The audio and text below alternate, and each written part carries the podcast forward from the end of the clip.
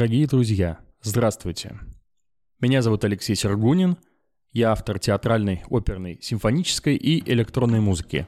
В эфире подкаст композитора, эпизод 2. Сегодня мы поговорим с вами на несколько отвлеченную тему. Может быть, даже многие слушатели не представляют, как себя с ней соотнести. Мы поговорим о творчестве.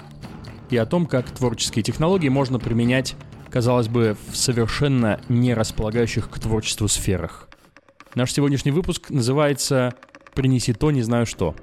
Думаю, в ходе беседы станет ясно, почему так его назвали.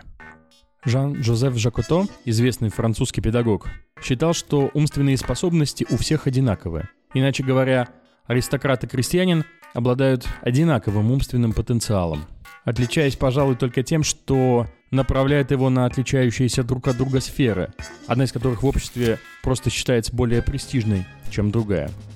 Сегодня люди в значительно большей степени способны выбрать, куда направить собственное внимание. Однако по-прежнему используют эту возможность ограниченно.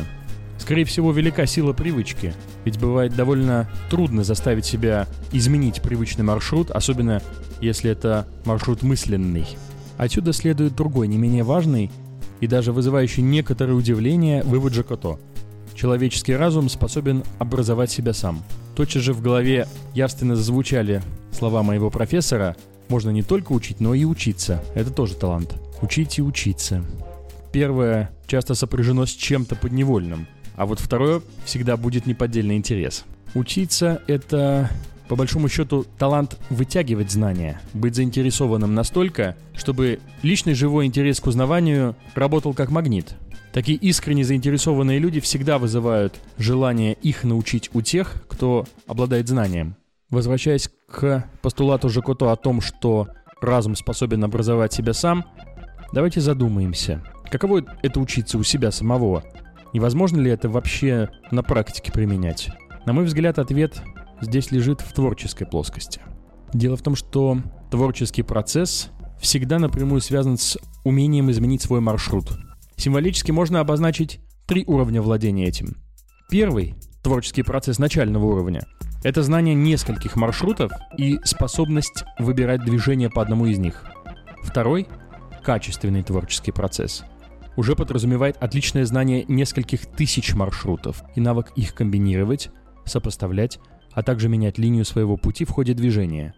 И, наконец, третий, творческий процесс наивысшего класса, означает, что вы строите дорогу, которой не было раньше на карте вообще. То есть вы движетесь там, где либо никого не было до вас, либо эта дорога использовалась так давно, что уже позабыта. А значит, путешествие по ней в любом случае покажется свежим вам и тем, кто последует по этому пути после вас еще в течение очень долгого времени. Когда мы строим такую дорогу, мы всегда вступаем в область неведения. Обычно человек избегает этого состояния, считает его неправильным, чужеродным, в том числе по той причине, что оно может действительно изменить его жизнь, поскольку именно в этом состоянии можно войти в сферу открытий. Это состояние не невежества, а именно неведения.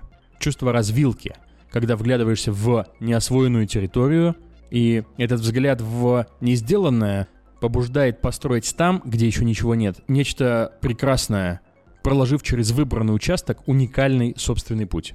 Это момент, когда внутренние реакции действительно живы, когда изнутри чувствуешь, что наконец-то живешь в самом истинном настоящем, лично принимаешь решение и ярко осознаешь прелесть совершаемого тобой прямо сейчас. Такое придумывание и выполняет функцию образования самого себя. Ведь кроме вас никто другой не придумает вашу симфонию, в том числе симфонию ваших действий, вашей работы, может быть, симфонию ваших увлечений. Я уверен, абсолютно каждый человек способен почувствовать, как звучит мир вокруг него, а также почувствовать свою роль, которую он большую часть времени в мире играет. Эта роль может быть автоматической и утомительной для других, но захватывающей для вас. И наоборот. В любом случае, всегда будет оазис, в котором вы хороши, поскольку обладаете опытом, знаниями испытываете наслаждение от владения своими действиями. И именно в этом азисе стоит искать возможность играть ту роль, которую вы хотите, и пытаться строить внутри нее ту дорогу, которой еще нет. Композитор всегда балансирует на этой черте и постоянно вынужден как бы находиться в неведении. Это тот самый космос, в котором на первый взгляд нет ничего, но который на самом деле наполнен всем. Когда я пишу музыку и останавливаюсь перед очередной тактовой чертой и вглядываюсь в белый лист бумаги, на котором еще ничего нет, но скоро появится нечто, о чем я сам еще не знаю, это не может меня не будоражить. Ведь это и есть та черта, которая создает окружающий нас с вами мир. И я уверен, что каждый из моих слушателей каждый день оказывается перед такой чертой. Если мы ее не замечаем, значит, э, вероятнее всего, никогда не было запроса на ее поиск с нашей стороны. Композитор должен уметь слушать происходящее внутри него регулярно и вытаскивать из себя наружу вещи, о которых он сам еще не знает то есть буквально воплощать в жизнь крылатое выражение «принеси то, не знаю что». Именно слушание внутреннего порождает внешнее, помогает отыскать и роль, и область неведения, где вы окажетесь способны совершить открытие. Но какой именно проложить маршрут, когда вы выбрали роль и знаете поле ваших действий? Что делать, если вы начали что-то, но затормозили, запутались, не знаете, как продолжить, оказавшись перед слишком большим полем неведения, подразумевающего огромное количество вариаций с вашей стороны. На этот счет хочу с вами поделиться одной личной наработкой, которой активно пользуюсь сам. Эту технику я называю оттиск. Она заключается в осознании и отпечатывании ваших предыдущих действий особым способом. Вы наверняка замечали, что любое произведение совершенно по-иному звучит на другом языке. При переводе меняется краска, детали, нюансы. Если суть произведения выстроена исключительно на этих красках и нюансах, оно становится буквально непереводимым. И напротив, сочинение, содержащее в качестве художественного двигателя последовательную, яркую, сильную идею, эти изменения напрямую не коснутся. Вероятнее всего, мы окажемся под впечатлением от прочитанного, и оно затронет нас напрямую и в переводе. Основная задача техники оттиска — обнажить смысл, который не всегда бывает очевиден. Порой это скрытый смысл, от которого мы оттолкнемся в своих дальнейших действиях.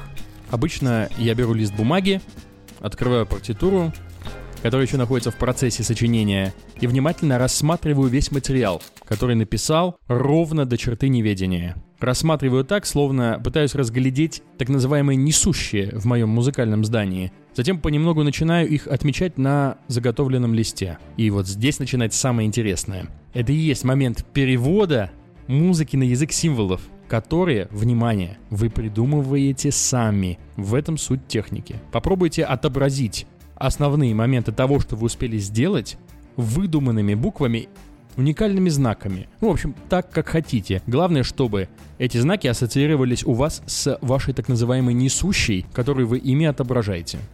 Например, если моя тема музыкальная напоминает круг, я рисую круг, выписывая в конце загогулину, когда моя тема переходит из кругообразного вида в закрученное движение. Таким образом, мы составляем своего рода ребус, который знаем только мы, и который понятен только нам. Эдакое сочинение в сочинении, матрешка. Сначала вам может показаться, что вы как будто продираетесь через этот процесс. Однако, завершив его, вы поймете, что узнали собственный продукт или сочинение с другой стороны, значительно глубже, словно вы сумели заключить душу произведения в этот самый выписанный вами ребус. Параллельно с этим вы яснее обнажите в своем сознании чисто математические факты о вашем произведении. Сколько повторяющихся или похожих действий вы сделали и в каком количестве. Это чрезвычайно важная информация. Ухватившись за это, можно развивать то, чего было меньше количественно, сбалансировав тем самым общую картину в будущем.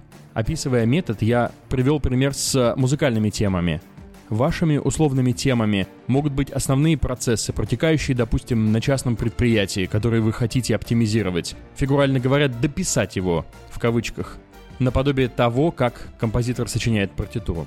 Второй метод, который я затрону в контексте темы осознанного неведения, это специфическое слушание. Я его называю «вслушивание». Метод скорее подходит для модернизации уже готовых вещей, событий, произведений, нежели для дописывания уже задуманного. Хотя порой он хорошо работает и в этой плоскости. Суть данного способа требует воображения. В каком-то смысле это самый что ни на есть анимизм, то есть свойственное первобытным народам представление о том, что дух, душа присуща каждой вещи. Вслушиваясь в музыкальный отрывок, который я сочинил, я пытаюсь отнестись к нему так, будто это живое существо со своим характером, волей, устремлениями. И в определенный момент я словно встаю на его сторону и начинаю чувствовать, хочет ли этот фрагмент продолжения в том виде, в каком он создан, или требует особого подхода, может быть, повторов просто, а может быть, предпочитает незначительное варьирование и так далее. Конечно, это не материал решает, понятно. Окончательный выбор стоит за нейронными связями в нашем мозге, которые уже сформировались, так сказать, которые представляют собой некий банк музыкальных данных, в котором все это смешалось, что и позволяет вытаскивать музыкальные комбинации из головы, словно фокусник достает кролика из шляпы. Однако именно эта игра в анимизм позволяет с максимальной эффективностью определить все пропорции и сложить сочинение таким образом, чтобы каждая деталь, служа определенной художественной цели, не мешала другим деталям. Вы можете использовать оба метода. Технику оттиска для лучшего осознания сделанного и дальнейшего продвижения, и технику вслушивания. Надеюсь, что эти соображения в дальнейшем будут вам полезны. С вами был Алексей Сергунин. До новых встреч!